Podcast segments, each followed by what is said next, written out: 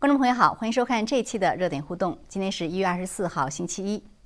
俄国在乌克兰边境陈兵十二万，俄乌冲突似乎一触即发。部分英美外交人员正在撤出乌克兰。五角大楼今天表示，有八千五百名美军已经处于高度戒备状态。北约也加强部署了在东欧地区的军事力量。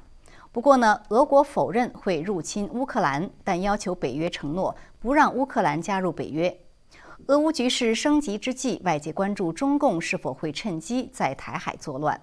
普京真会入侵乌克兰吗？俄乌危机是否会联动台海局势？另一方面，北大退休教授郑也夫近日发表文章，公开反对武统台湾，引发高度关注。好，那在介绍今天两位嘉宾之前呢，再次提醒观众朋友们订阅芳菲访谈频道。好的，那么今天的呃嘉宾呢，一位是在现场的时事评论员唐靖远先生，唐靖先生您好。方菲好，观众朋友大家好。嗯，好，谢谢。那另外一位呢，是通过 Skype 和我们连线的前中共海军司令部中校姚成先生。姚成先生您好。主持人好，谭先生好，各位观众大家好。好，谢谢您。好的，那我们就先来谈一谈俄乌危机啊。那这一点呢，我想先请呃在现场唐卷先生来解读一下。就唐卷先生，我们看到说。这个俄国和乌克兰的这个局势，似乎在近期内一下子就是高度紧张。其实，俄国在乌克兰的那个呃陈兵是去年开始的嘛？对。但最近好像这个局势就是紧张的加剧。呃，当然了，莫斯科否认说他会入侵乌克兰，但是你十几万的军队陈兵在那里，所以西方就非常紧张。但是呢，我看呃媒体报道说，这个呃，当然美国和这个俄罗斯的上一次会谈没有什么结果，然后西方也表示说他们。不太知道普京的真正意图是什么，所以我想请您分析一下，在您看来是什么造成了现在这个局势的突然升级呢？呃，我觉得这背后主要是看起来是应该是三个因素。呃，首先第一个因素呢，就是说，呃，其实俄罗斯它不是从去年就已经成兵这个就是在俄乌边境嘛。就导致这个事件就已经比较紧张。然后呢，是在这个去年底的时候，应该俄罗斯就有给美国和北约这边提出一份这个安全这个什么草案，在这里面提出几个要求，是吧？最核心的要求其实就是这个，一个是北约不能够东扩，还有乌克兰不允许能够加入到北约里面去。同时呢，还希望把这个，呃，就是部署在就是前东欧地区的。呃，比如说像这个保加利亚、这个罗马尼亚等等这些国家的这个一些这个导弹啊什么，这反正就是一些都是针对着可能俄罗斯的这些武器呢，要去把这些武器撤走，就提出这么一些要求。那么提出这些要求以后呢，现在一个最大的原因就是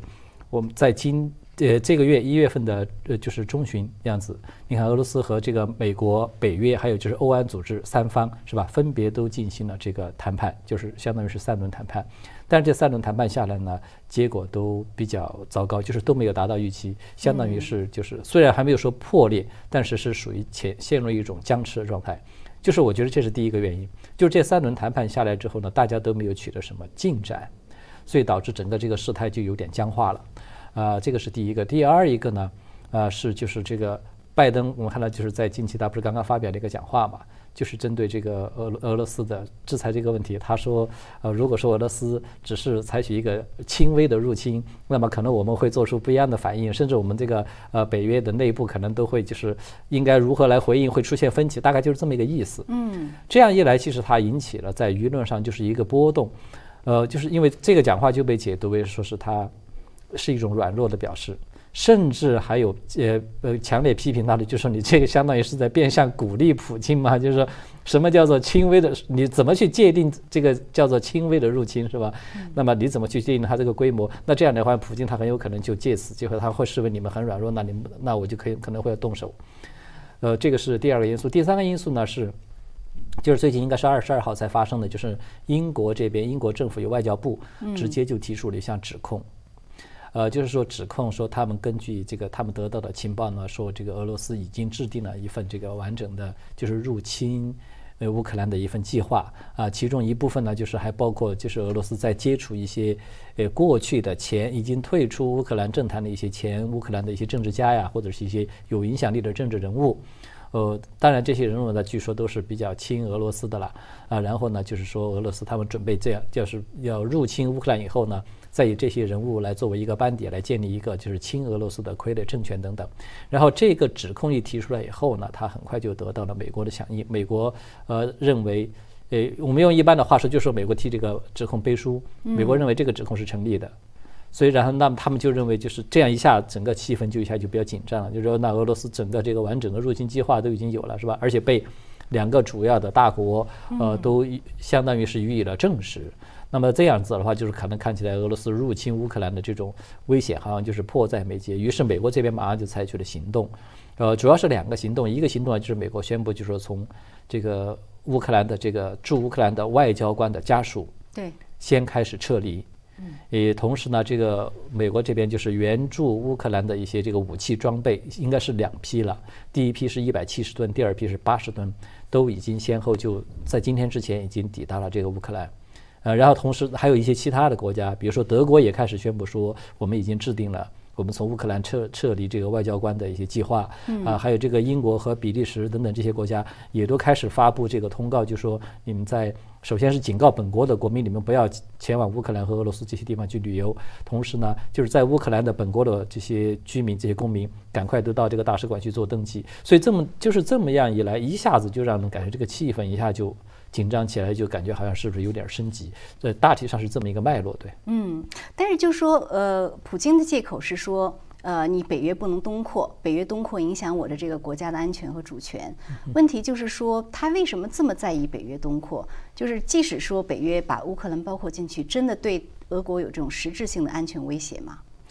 这个背后，我觉得有两个有两个因素。一个因素呢，就是呃，大家都认同的，就是一个历史因素。在历史上，乌克兰和俄罗斯的关系非常密切。它其实就是从文化上、从民族的这种组成上面，它的关系都是，它一直几乎都是被视为一体的。嗯。啊，当然后来随着前这个苏联解体以后嘛，就是乌克兰就独立出来以后，其实乌克兰独立出来以后，你可以看到乌克兰境内还有好多地区，它都是俄罗斯人、俄罗斯族。它的这种人口比例上，它都是占优势的，而且它在这个文化上面的确是亲俄罗斯的。克里米亚就是一个非常典型的例子。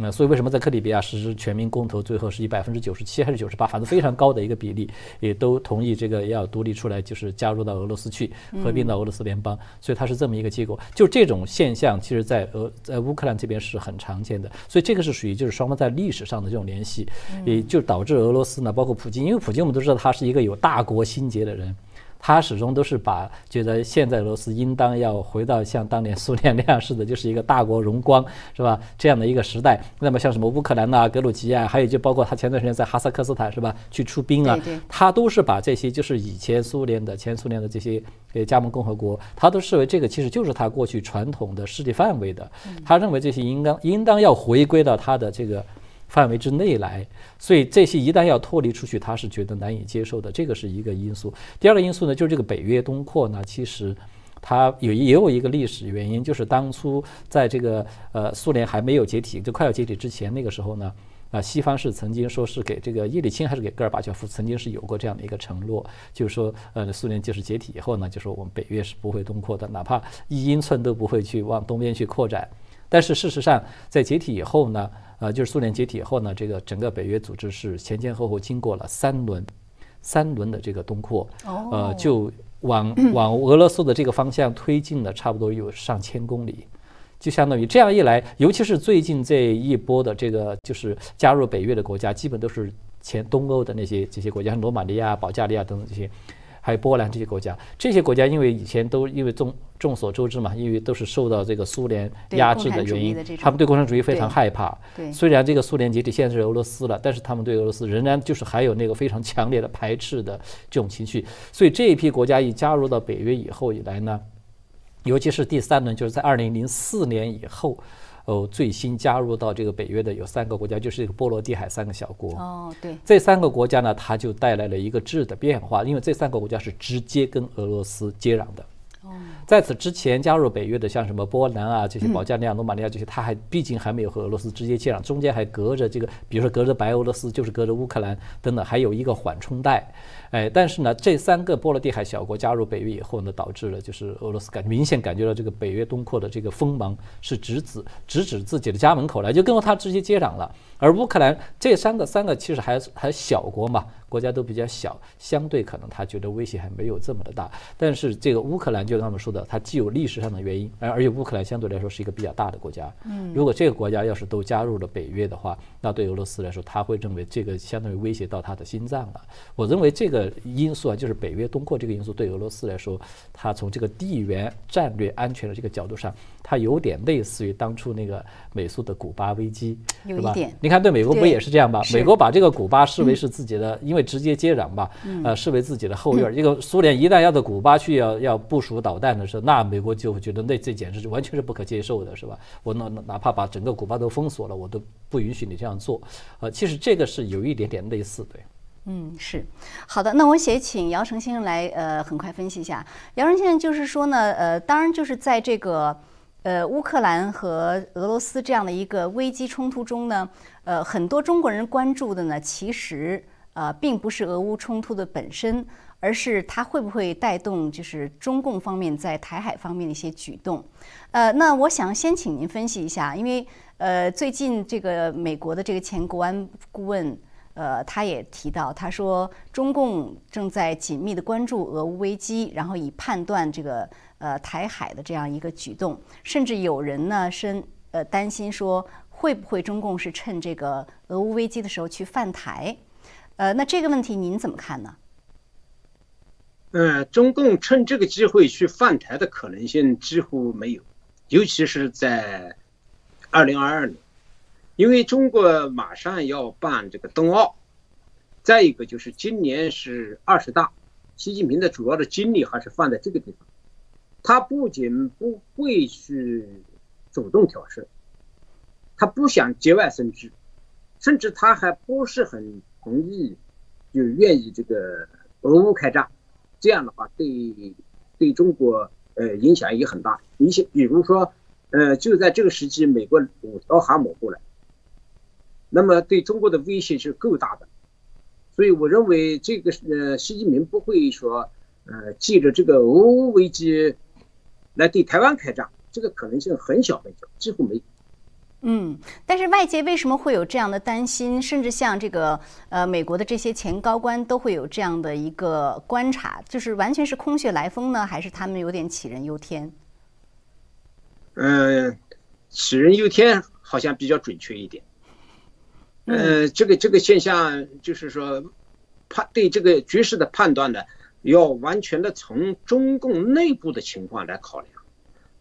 中共现在没有精力去考虑外部的情况，有还有一个问题就是，中俄之间会不会互动？嗯，别看中俄之间现在抱团取暖，他们两个的分歧是很大的。实际上，呃，普京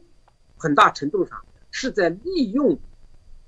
中中美之间的对抗，有这个因素，但是中国好像还没有。呃，考虑到俄俄乌之间开战，借用这个机会来打台湾，这个可能性反而不大。嗯，那刚刚过去的这个周末，我们看到说中共的这个军机扰台似乎又呃加强了这个强度。呃，您觉得这个举动是为什么呢？是因为恰好在俄乌危机这样一个敏感时机，也让外界非常关注。您觉得他们这样做的呃动机是什么呢？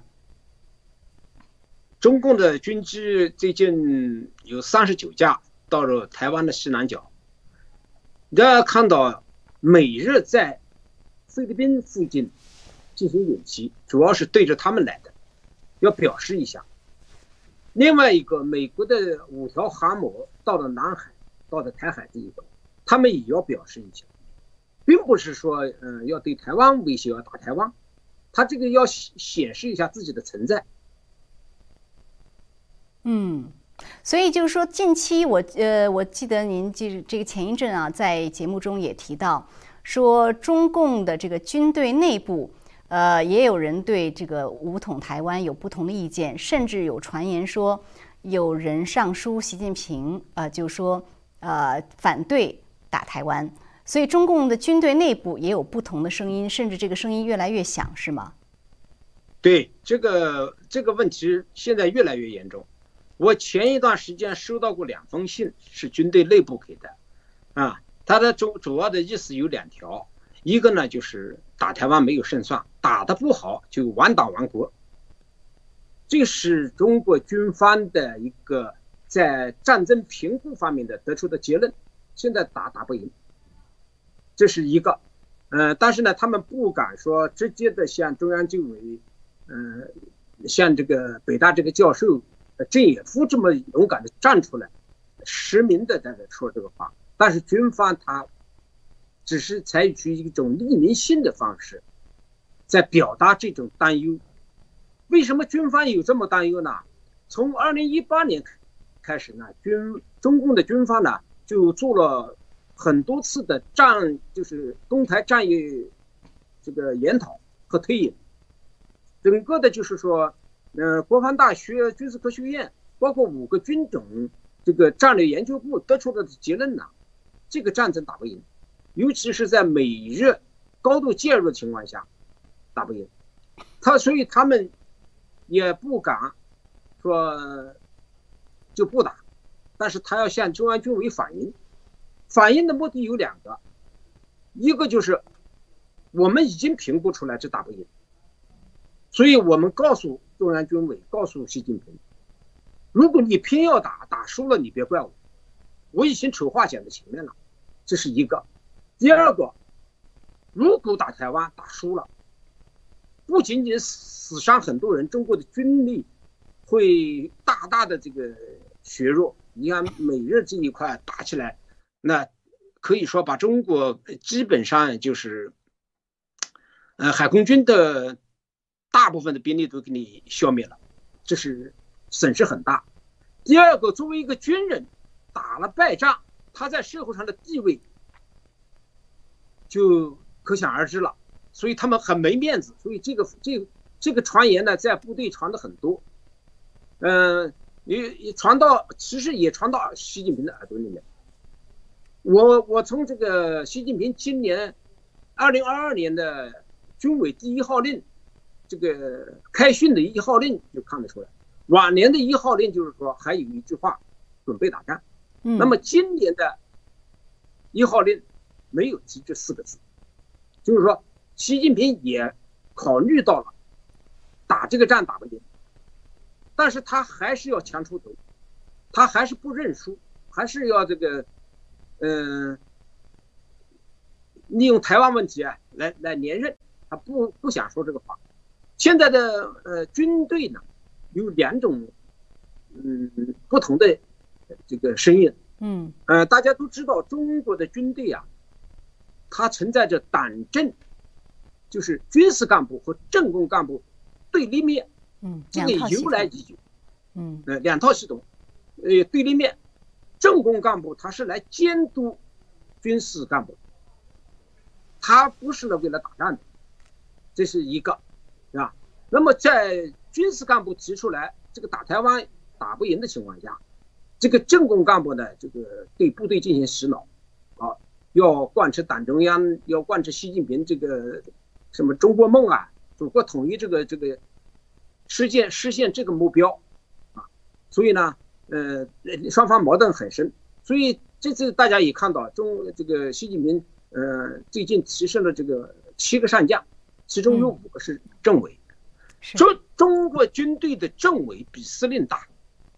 因为政委啊，他是党委书记，所以说这个军方的矛盾很深，军军事干部声音被压住了。那现在看啊，呃，这是一个方面，另外这个军队还呃，这个习近平好像对这方面还没有采取动作去抓这些说说。传言说这话的，他说的是事实。嗯，但是呢，还有一封信里面说呢，就是劝习近平不要连任。那这个这个就对习近平打击很大了。所以说呢，嗯，我认为刘亚洲的事情，估计是传达了这个声音，才被消声的，啊，那这个军人嘛，我我也是我也是呃，我是军人出身，军人们都是应该说都基本上他还是有一些血性的，不管他是共军啊什么军，军人的这个职业就要他有血性的。那大家也知道，在八九六四呃这个解放军进京的这个期间呐。以张爱萍为首的七上将，给邓小平上书，是，是吧？不是说军人就是像个就是呃不敢说话的人，但是目前目前的政治氛围比邓小平那时候还严峻，所以习近平现在就是说，要是发发现这个东西，他比邓小平还厉害，啊，那个呃三十八军徐军长，呃。拒绝执行军委军委命令，就是镇压学生，判了五年，这个应该说，嗯，到顶了。但是习近平在军队抓了三百多个将军，从中央军委副主席到上将抓了，到少将、中将抓了三百多个，这个军人们也看到了这些，所以但是也不能不说话。所以我这个，嗯，最近也发生了一些事件，你比如说这个郑也夫这个郑教授。嗯，啊，他站出来说这个话，嗯，我我认为他一说一个是说的是事实，一是嗯，不想这个两岸同时操戈，啊，这个是更主要的是他能站出来说这个话，嗯，是，但是军人里面，嗯，军人里面也不犯这这种人。是，等一下，我们再呃详细的说一下郑宇夫教授这封信啊。但是您刚才说的话呢，我的理解就是说，在军队中其实他有两派意见，而且政工干部呢，他这个是呃比较要忽悠打的。所以其实呢，我们经常在社交网络上看到有一些人，就军队的一些人说我们要打呀，怎么怎么样，这可能也给外界造成了一种印象，就是一种呃就是不不少人好战这种印象。但是可能像您说的，就是就是他的声音把另外一派给盖住了。这个，我刚才讲这个军队这个两这个政工和军事干部之间的分歧，嗯，其实过去呢，这个军队和外交部他也他的矛盾也很深。我们我记得在南海舰的时候，八八年三幺四海战、赤瓜礁海战，啊，外交部一个劲的对邓楚中央军委发电报，说不要惹事，说呃海军。进惹事，我们给他擦屁股，啊，那么海军那时候也不听外交部的啊，呃，赤瓜礁海战的这个指挥员，这个来了电报以后他不看，等把仗打完了以后，他再他再给军委回电，战已经战已经打完了，我电报刚看到，就采取这个办法，就军人还是有血性的，在为国家领土里面，他还是还是应该大的原则问题他还是有的，对吧？那么。现在情况情况看，调过来了，是吧？军队和外交部调过来了，外交部现在是战狼，天天喊打，很喊打。那个军队说打不赢，你要我去打，是，对吧？所以说，这个中国这个体制问题，军队的两套班子体制问题，包括这个中央和呃外交部和中央军委这个呃外交部这个战狼外交。搞不清楚军队的状况，瞎指挥，所以军军人们现在很反感这个东西。嗯，好的。哎呀，你要你要打，你外交部去打；你要我们打，我们打不赢的，我们没东西打。好的，谢谢。这个您这讲的内部的这个挺有意思啊。那我想就是再请唐姐先生分析一下，就是我们看一看，呃，在您看来，您觉得就是普京是真的会入侵乌克兰吗？这个局势下一步会如何发展？呃，我是这么看的。我认为普京他要说大规模的全面入侵乌克兰，我认为他的可能性非常低。这个背后呢有几个原因。首先，第一个就是说。呃，刚才我们其实有提到，就是普京他其实针对这个北约东扩这个事情，他是反对，是吧？他其实出陈兵在这个俄乌边境，他最主要就是因为是这个原因。对。那么其实他反映出来一个东西呢，就是说，普京他本来寻求的呢是想通过这种做这种动作这种方式施加压力，迫使这个北约不能够东扩。也换句话说，他想获得自己在这个战略空间上面的一种长远的一个安全。他为什么？就是说，你如果说是乌克兰被这个加入到北约去了，他就相当于和北约直接的接壤、直接的敌对了，是吧？这样的一个势力，这个是他不愿意发生的事情。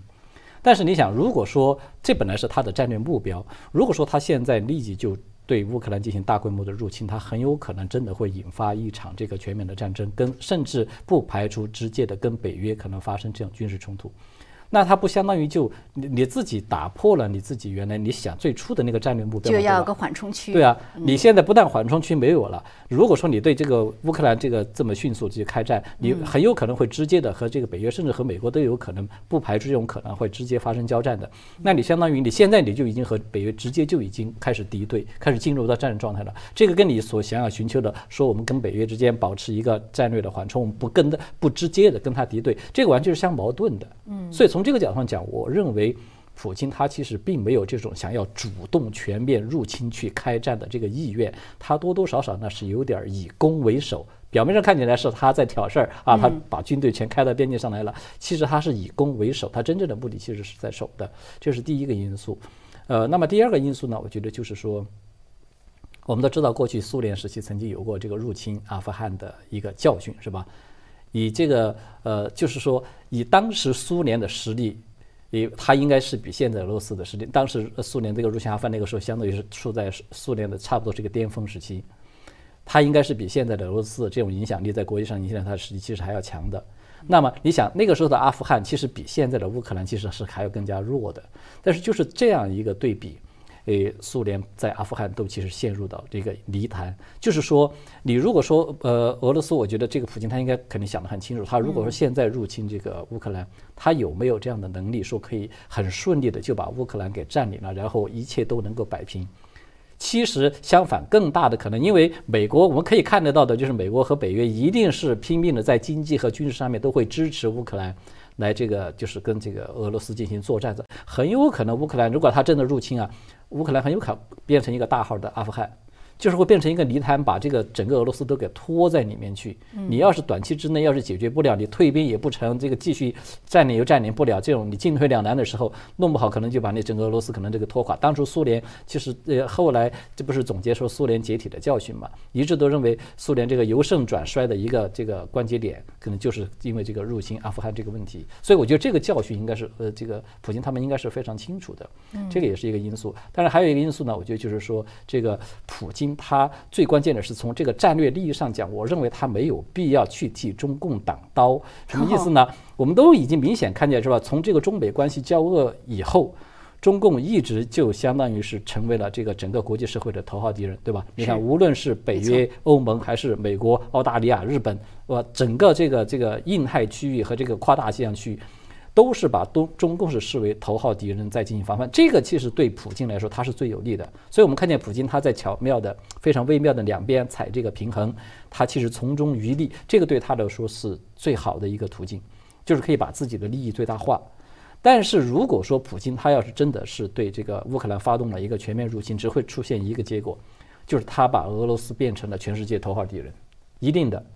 那美国和这个这个呃北约啊，这些都会把这个矛，就是整个这个战略的焦点，至少在一个相当长的时期之内，马上就会转移到欧洲这边呢，会会来对对着他，嗯，他不就相当于是替这个中共去挡刀吗？就换句话说，他完全没有必要去要把这个头号敌人这把交椅，他要从中国那边要抢过来，因为。在中共成为头号敌人的时候，我们看见中国他不敢跟这个俄罗斯翻脸，对吧？俄罗斯其实占了他很多便宜，在南海啊，在很多地方占了很多便宜，他不敢翻脸，是因为中共他没有办法，他不敢两线作战，他既跟美国翻脸，又跟俄罗斯翻脸，那么他就相当于是左右腹背受敌。嗯。其实，如果说是俄罗斯，他要是这样去干了，他入侵了这个乌克兰，你会发现整个形势刚好他会反过来，就变成俄罗斯也变成他不敢去跟中共翻脸了。对，没错。他本来是中共对他依赖的，现在会变成他去依赖中共。他，我觉得这么吃亏了，这么傻的事，我认为普京这么精明的人，他不会这么去干的。对我认为最主要是三个原因。所以，最终您觉得还是会用一种外交方式、外交途径去解决这个问题？对我更达成某种妥协。我倾向于可能就是更像，就有点像当初那个古巴。导弹危机是一样的，就是因为它毕竟现在双方并没有，就是俄罗斯和这个北约也好，和美国也好，它并没有一个说非常尖锐的啊，这个无法退让的这种战略利益的冲突没有。嗯，其实双方是就是关于就是乌克兰加不加入北约是一个比较弹性比较大的问题，双方都可以有比较大的回旋余地，所以我觉得其实最终可能谈判来解决可能性更大一些。嗯，好的。那姚成先生，您怎么看呢？您觉得这个俄国普京这个陈兵十几万在乌克兰的边境，真实目的是什么呢？嗯，我比较同我同意这个谭俊颖先生的分析，就是呃，俄罗斯不会大规模的去侵侵略这个乌克兰。嗯，因为从军事上看，他只在那里布了十二万兵力。你如果侵略乌克兰，你十二万兵力根本就打不赢。你背后对着这些国家，你没办法打，所以他就没有打算侵略这个武力侵犯这个乌克兰。但是我认为他会打，他会打小的小仗，在哪里呢？就是因为乌东地区百分之八九十都是俄罗斯人，他在这里成兵十二万，他会支持或者说做背后的这个支撑呢，就是。呃，最后就是谈谈先生达到一个，就是说，呃，最后政治谈判。那政治谈判就是说，嗯，大家让乌东地区的人民去公投，是不是回到俄罗斯？因为乌东地区和克里米亚一样的，大部分百分之八九十的都是俄罗斯人。这样的话，呃，有可能小规模的入侵。所以西方世界看得也很清楚。尤其是拜登总统第一次出来说话，说俄罗斯如果有小规模的侵略，呃，动兵，他就没什么反应，他就表示认可。这个说的是真话。就后来他后来他说自己，他说不是这样的，他说我的意思是说，呃，任何动作我们都会反对的。您觉得后来那个澄清不是真话哈？他后来说嘛，因为他这个话引起了一些一些。动荡嘛，特别是北约国家的一些动荡嘛。你现在看北约很多很多国家，你看德国他就不愿意去到乌克兰打仗，甚至武器都不愿意卖给不不给呃乌克兰，是吧？呃，英国也不打算去参战，美国只是说给了两个亿的这个武器装备啊，那就是说如果如果俄呃这个是俄罗斯。对乌东地区进行军事动作，那么只要不失去于他这个乌克兰分这个，呃，东乌克兰、西乌克兰，东边这块靠近苏联这一块呢，靠近俄罗斯呢，大部分是俄俄罗斯人，俄罗斯人想回到俄罗斯，因为这个乌克兰人，乌克兰这个国家历史上一直是应该说是。这个沙皇也好，苏联也好的殖民地，受尽了气，所以俄罗斯人和乌克兰人他之间有矛盾。再一个，俄罗斯现在的经济非常好，啊，生活也是恢复了，大国的地位也有了。很多的呃俄罗斯人呢想回到自己的祖国，这个这个要求呢也是呃普京出兵的一个一个很重要的原因。所以我认为，呃，谭先生刚才讲的已经到位，我就不叙说了。嗯，就是俄罗斯不会去大规模的进攻乌克兰，但是会小规模的对乌东地区进行军事威胁，甚至小规模的进行军事军事入侵，这是可能存在的。那您说的这个有点像是克里米亚模式哈，就是说通过这种方式，最后逼得西方呃政治解决，然后再通过公投的方式，您觉得西方会认认可吗？西方都是民主国家，最后两个矛盾不能下来的时候，就是尖锐的时候，为了避免战争，最后解决的办法还是政治解决。那么我们大家都说，你说这个呢，我说那个的讲不好。我们让乌东地区人民自觉，这对俄罗斯有利的。乌东乌东地区大部分人一自觉的话，一公公投的话，都很自然就回到俄罗斯了。嗯，这个普京的目的在这里，不是说要去要打打打乌克兰，对吧？但是呢，他的大方向上，刚才谭先生讲的很对了。就是也是防止这北约老是东扩，嗯，好了解，就说呃，所以在您看来，最终也是有一个政治的解决方式哈。呃，那那我们就看呃事态的发展。当然了，就是说呃，有分析说这个如果这个呃俄国和乌克兰发生什么冲突，对北京对中共来讲是很不高兴，因为现在中共正在举办冬奥会。呃，但是呢，呃，甚至有外外媒说这个呃。北京会要求莫斯科不要在冬奥期间动手。那您觉得普京会会呃考虑中共的建议吗？呃，我前面讲，嗯，中共嗯没有打呃这个希望，就是在借助俄罗斯俄乌冲突时候自己想在军事上做什么动作，他真的没有。他现在条件也不具备。但反过来，普京确实还有这个用意图。就是趁着美中在西太平洋地区的对抗，那么在欧洲这一块发难，这个因素是存在。这中国现在没有办法去主动挑事，去打台湾。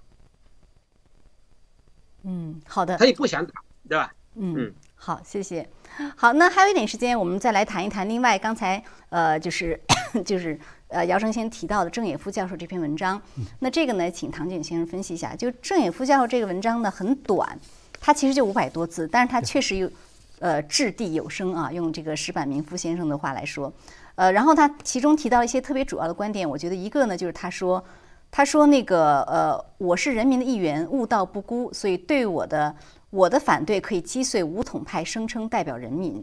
呃，所以呢，他的。我我我感就是说，他他觉得他的这个看法是很有代表性的。另外，他也提到了，就是说呢，呃，他把这个大陆和台湾的这样的情况和当年东西德的情况做对比，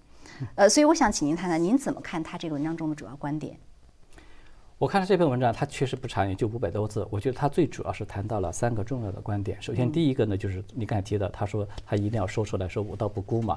他其实是在打一个舆论战，什么意思呢？因为他在里面他有这么一一句话，就大概那个意思，就是说，呃，反对武统的这个其实人是非常多的，但是这个话呢，现在没有人敢说。如果说不说，你就相当于默认了。所以我一定要说出来，就是表示说，在至少在舆论上，因为他说这个武力统一打这个仗啊，他的第一战场一定首先是舆论场。对，就先要打舆论战的，没错。所以如果说大家全都默不默不作声，那么就变成会一边倒的，全部那就好像都变成默认，都都同意去这个所谓的武统，就是武力攻台嘛。那这样的话，他认为这个是就是我们这个舆论战首先就不打了，相对于就不战而降了。所以我要先先要说出来，这个是他的第一个观点。其实我觉得这一点应该是他就是说明了，就是他在这个。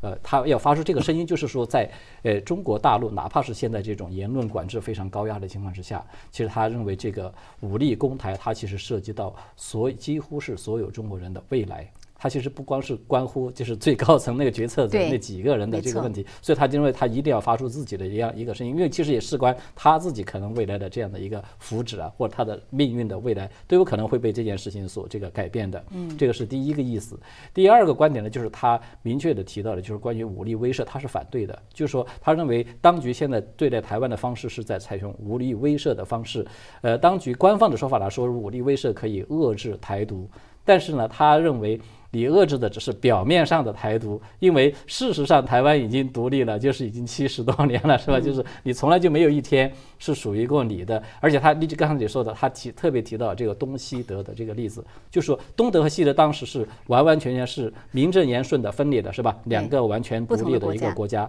啊，但是在分裂了四十五年以后。仍然还是没有任何的力量可以阻挡他们，最后还是统一了。而这种统一的力量，它不是因为武力威慑造成的，它只是民心所向所带来的。所以他就认为，就是这个武力威慑，它其实只能起到反作用。嗯，这个是第二个观点。那么第三个就是他认为，这种武力威慑再威慑下去，到最后当政者呃出于自己的面子，因为你下不了台了，最后他就只能是升级为战争。而这个战争，尤其是台海的战争，我认为他说出了一个关键点。台海的战争可能不同于其他，台海战争一旦爆发战争，就会是至少是美中两个核大国，对，甚至还有其他的一些主要的，比如说像英国这些啊，可能都会要参与进来，还有像日本这些可能都会参与，它会变成一场大战。那么这场大战一旦升级为这样的，就是它很有可能会失控的。一旦失控变成一一场核战争，那对整个人类都是一种毁灭性的打击，更何况这个中国人。所以我觉得他其实是在警醒中国人，就说你现在哎去呃鼓掌是吧？啊去这个鼓掌欢呼，说是要这个要武力攻台要武统，但是很有可能这场战争一旦要是失控了，打成一场核战争，你最后你自己可能也要倒霉。嗯，大家都是这个，我觉得他其实就是他这三个观点吧。我认为它其实都是基本指到了这样，就是当局这个所谓要武力攻台的一个要害，它相当于就是否定掉了当局武力攻台的一些这个合法性，所以我觉得它是比较敏感的。对，而且我觉得他这个文章说明了两点啊，一个就是说明就是呃。武统的这个这个论调啊或者这种呃宣扬啊，呃，可能还是有相当市场的。其实不管是在呃，就是说高层中，还是在这种实际的这种运作中，所以我觉得他意识到了这种危险。另外一个呢，是不是也说明呃，不管是在民间还是在整个社会，有相当一部分人他是其实是反对的。所以他虽然只是发出了一个声音，但是他代表的后面的人是不少的。对，的确是这样。我认为就是在大陆。至少就是反对武武武力攻台的，可能我们可以大致把它看成是两部分，一部分呢占多占占多数的，就是他们这部分应该是就是对中共的这种专政统治是比较排斥的，他们其实对这种民主宪政啊，他是比较认可的，所以。都认为台湾因为是明摆着嘛，是这个民主政体，现在是做的比较好的，而且台湾现在你看整个社会发展的也是这个欣欣向荣，是吧？都是发展比较好的。在这样一种情况之下，其实大家很多人他都不愿意说让中共这么一个非常专制，呃，就是非常红色的一个专政的政体，是吧？去把台湾给这个吞并掉，这个是一个一部分。另外一部分呢，就是我赞成像这个姚先生刚才所提到的，就是他是比较从战略这个角度，从技术的这个角度，这个其实与军队和体制内的。一些比较有头脑、比较清醒的一部分人为代表，因为他们是认为，你现在就算你真的是想要去打，想要去这个所谓的武统，你从实力上、从条件上、内部条件以及外部条件很多方面你都不成熟，你不具备的，你贸然去打，很有可能是最后惨败，惨败最后有可能导致你整个政权都殃及，整个政权都会解体。所以，我觉得他这个最主要就是这两大类吧，他们相对来说他们是不太赞成这样的一个事情。嗯，是，呃，那杨生先生还有呃两分两三分钟时间，请您很快讲一下，因为他这里面谈到了说，很多时候这个打仗说是因为面子啊，因为面子下不来台，所以他为什么反对武力威慑？他就是认为说，一旦开战，呃，就是很可能就谁都没有退路，最终真的有可能成为这种核战争。您的看法呢？如果习近平要执意去打台湾，他就是为他的个人的利益，为他的连任。台海战争将是空前绝后。的。两百多公里的台湾海峡，共中共要多要投入多少兵力，要有多少人沉到海底？你要想打下台湾，你必须要把台湾的所有的军事基地给你摧毁掉。这个对台湾人民损失又有多大？所以这个战争一旦打起来以后，两岸灾难是空前的，就是。刚才谭先生说了，还不排除美中之间的战争升级，嗯，打击了眼，呃，打击了眼，这个核武器用上也不是说不可能的，所以说台海战争绝绝对不能动。再一个就是，嗯，两岸已经七十多年，啊，保持现状，将来国家怎么统一，由后人们用理智的、和平的方式去解决。不能去打，打的中国人自己打中国人，你自你你你你这个台海作战一打起来以后，不仅仅战争升级，导致核大战，那就是毁灭人类，就是没有核大战，两岸人民生灵涂炭。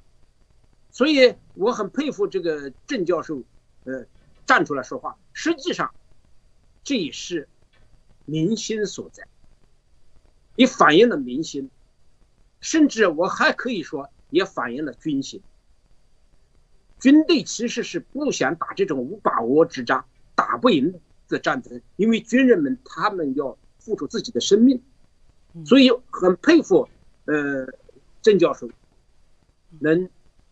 站出来说说真话。嗯，是他可能真的会带呃带领一波舆论啊。呃，那好的，那今天节目的时间很快又到了，我们非常感谢二位的精彩点评，呃，也感谢观众朋友的收看，我们还是下次节目再见。